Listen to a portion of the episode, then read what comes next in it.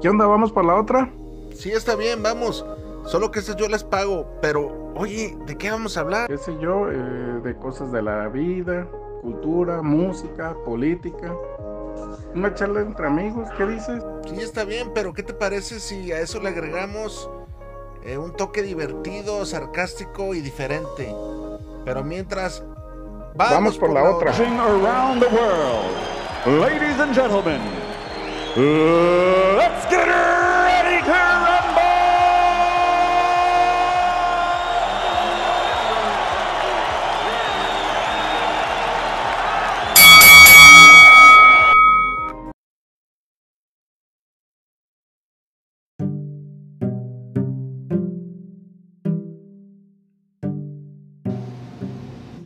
Desde Mérida, Quintana Roo, no puedo revelar el nombre, comunidad Vamos por la Otra, de quién nos hizo llegar esta historia, pero sí fue un familiar muy, muy cercano de la persona que lamentablemente falleció.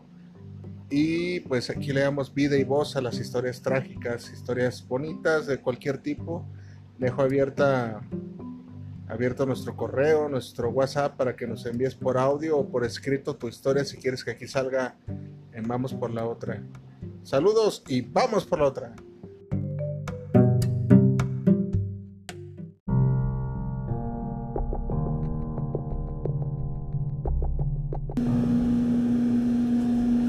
Mucha gente cree saber cómo es el negocio, cómo funciona.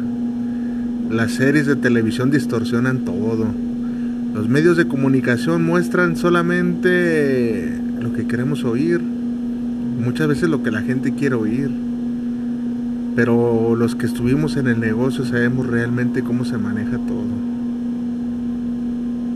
Mi historia me avergüenza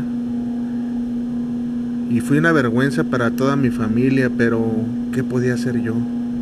¿Qué podía hacer yo si la necesidad me podía más que mi propia vergüenza, que mi propia dignidad?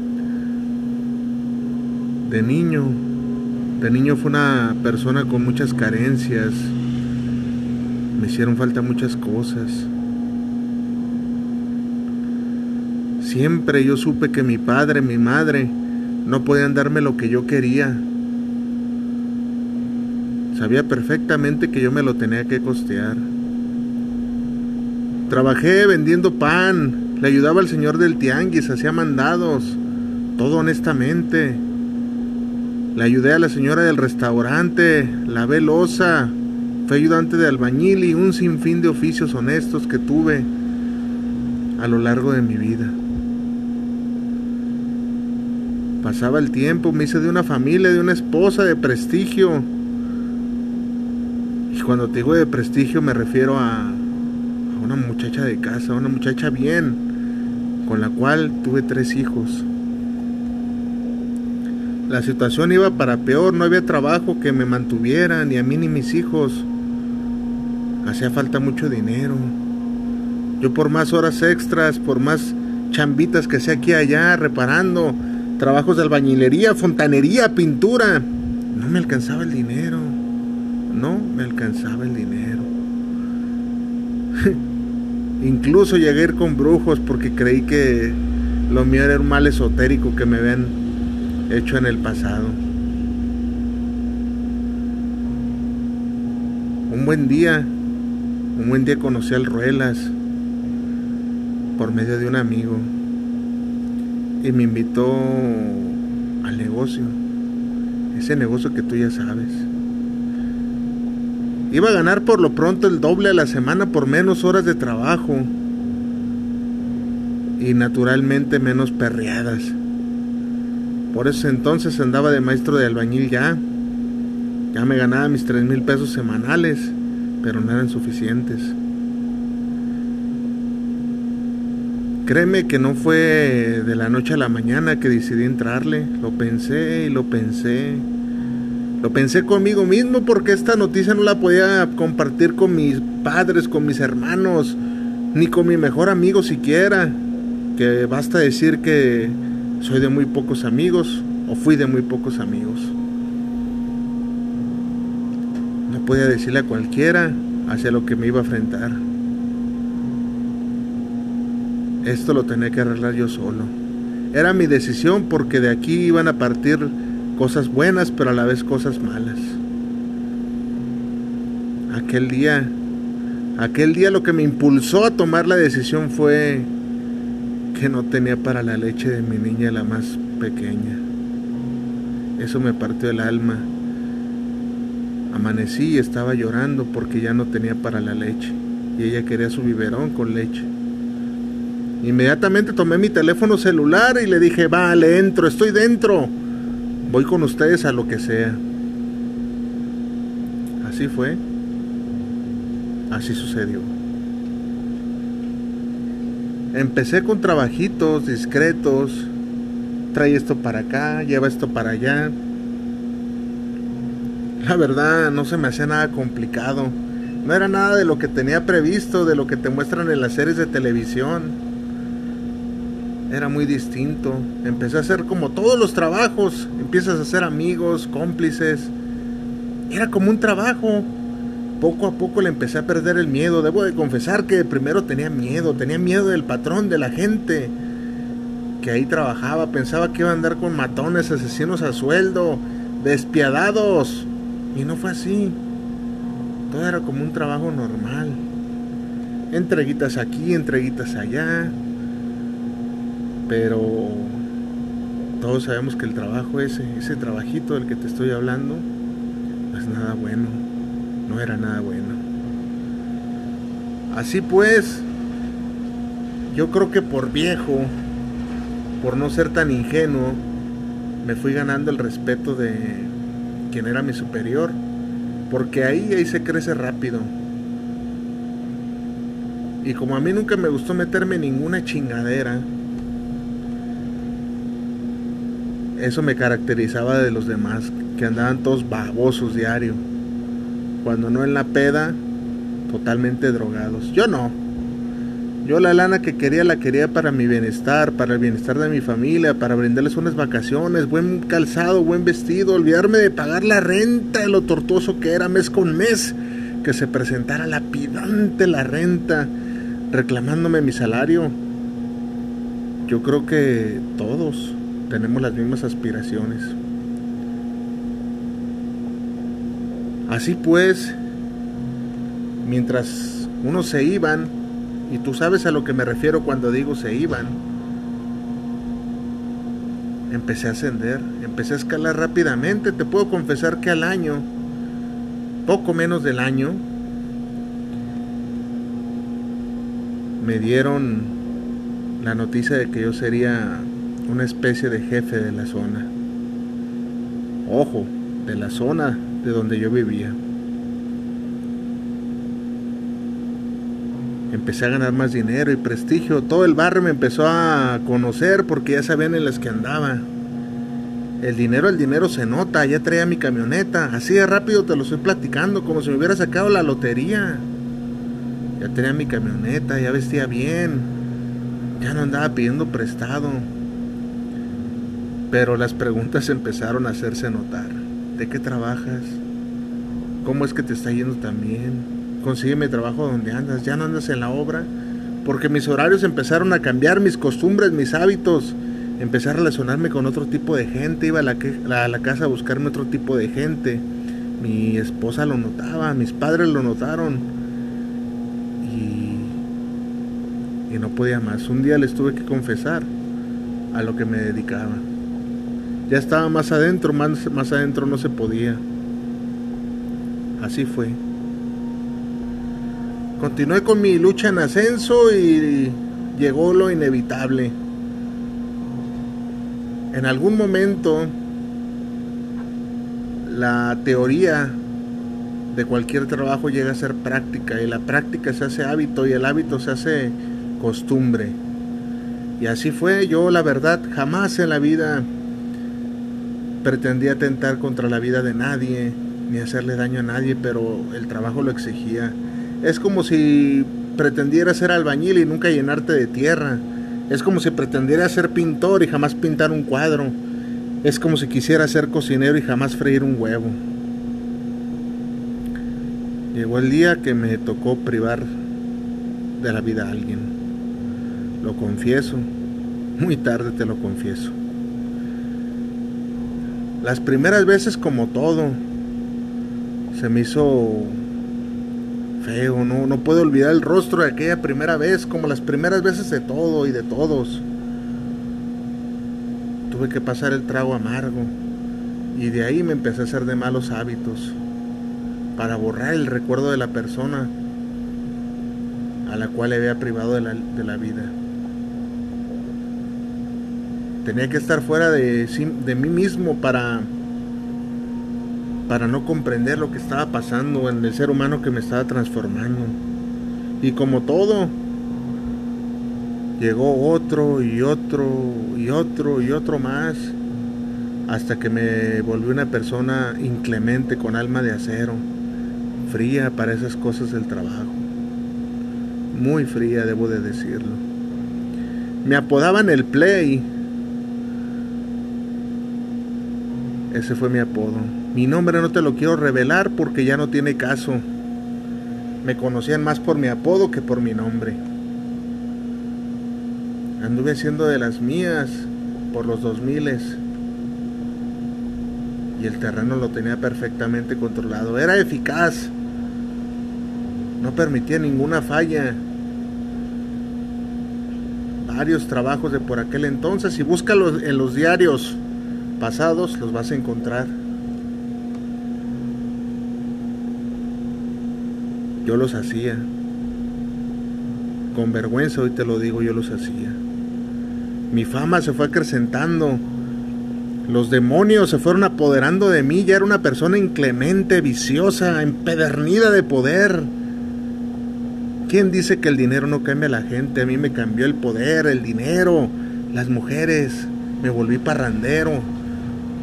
Era un desconocido, totalmente desequilibrado. Ya no asistía a la casa. Creía yo que con solo dar dinero mis labores estaban cumplidas, porque era lo que me sobraba dinero. Ya no tenía ni en qué gastarlo. Mis necesidades estaban cubiertas. El propósito real por lo cual había entrado yo a ese trabajo había desaparecido. Y ahora solo quería poder. Ya no dormía tranquilo. Me tenía que cuidar las espaldas de mis amigos, de mis enemigos a veces hasta de mis familiares, por increíble que parezca. Me volví paranoico. No dormía tranquilo en las noches. A la menor provocación de ver a un auto acercarse hacia mí me provocaba espasmos, nervios. Ya no había marcha atrás, no para mí. Había visto lo que le había sucedido a todos mis compañeros con los que yo había iniciado por eso te digo que desaparecían. A veces ni siquiera sabía dónde habían quedado.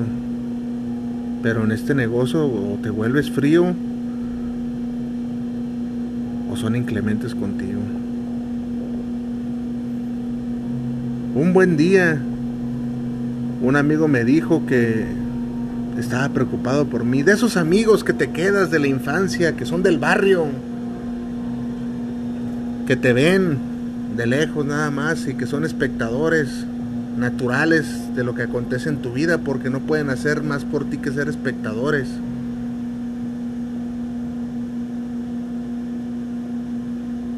Me dijo que me miraba demacrado, apurado y que me acercara a Dios. Si es que andaba en malos pasos, naturalmente él sabía que yo andaba en malos pasos. Le tomé el consejo y sentí algo de remordimiento en mi ser, como presagiando algo malo. No le di mucha importancia. Yo no me iría sin dar guerra. Al primer toquido, a la primera llamada, yo no me lo pensaría dos veces. Me llevaría por delante quien me tuviera que llevar. Buen día tenía la zona tan bien controlada que mi jefe me llamó. El mero mero del estado. Imagínate nada más. Para invitarme a una comida. A mí y a mis tres elementos de más confianza. nos iban a hacer una comida por la tarde noche para festejar mi ascenso. La noticia me llenó de cierta felicidad porque de cierto modo yo creía que estando más arriba era más intocable y tendría más poder. Leí las noticias a mis subalternos y por supuesto nos preparamos. Fuimos a comprar bebidas embriagantes, droga, para llegar justo a la cita. Incluso compré una botella de un buen tequila para llevársela al jefe. Como un presente, como un pacto para socializar bien aquel ascenso.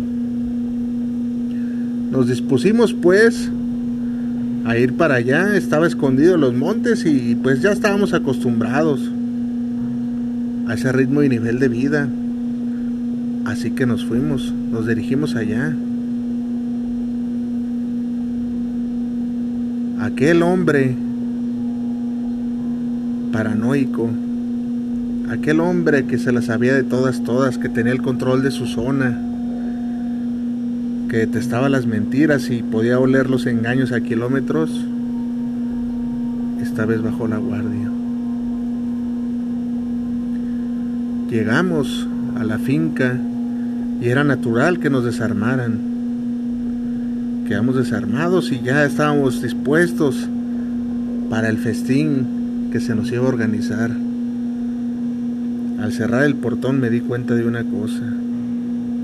No había tal festín y nos habían llevado para ejecutarnos.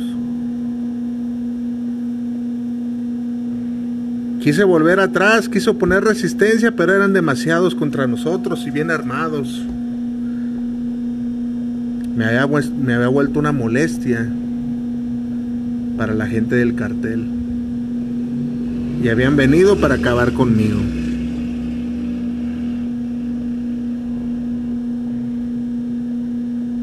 no pudimos oponer más resistencia.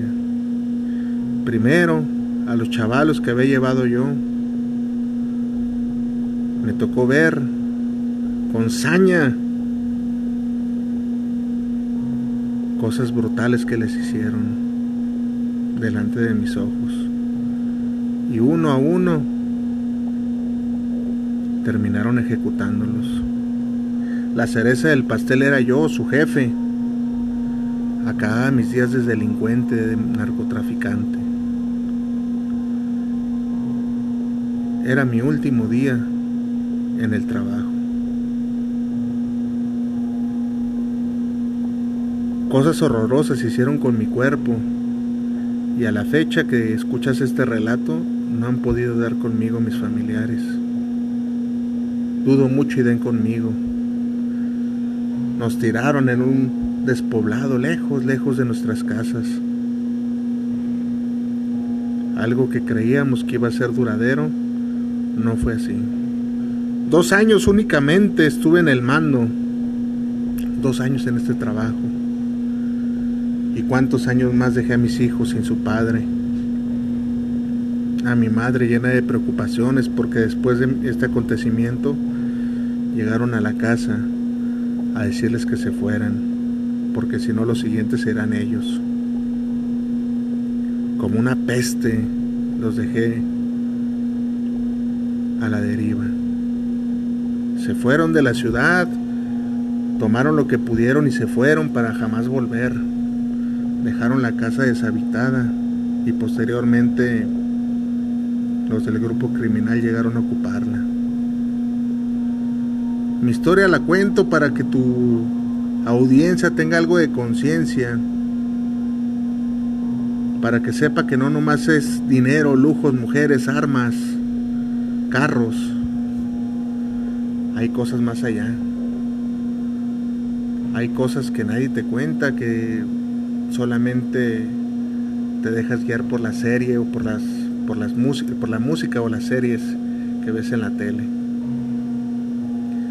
Tristemente este es mi caso un caso más anónimo que se pierden tantos desaparecidos que hay en México. Habemos unos que sí tenemos culpa, habrá otros que no tanta, u otros que ni culpa tienen. Yo me sumo a esa lista de desaparecidos que nadie va a hallar, pero que saben mi familia perfectamente por qué desaparecí. No hay moraleja, no hay pensamiento, no hay nada a la posteridad en mi historia. Únicamente la reflexión que dejo a tu audiencia para que piensen, para que analicen cómo fue mi emboscada.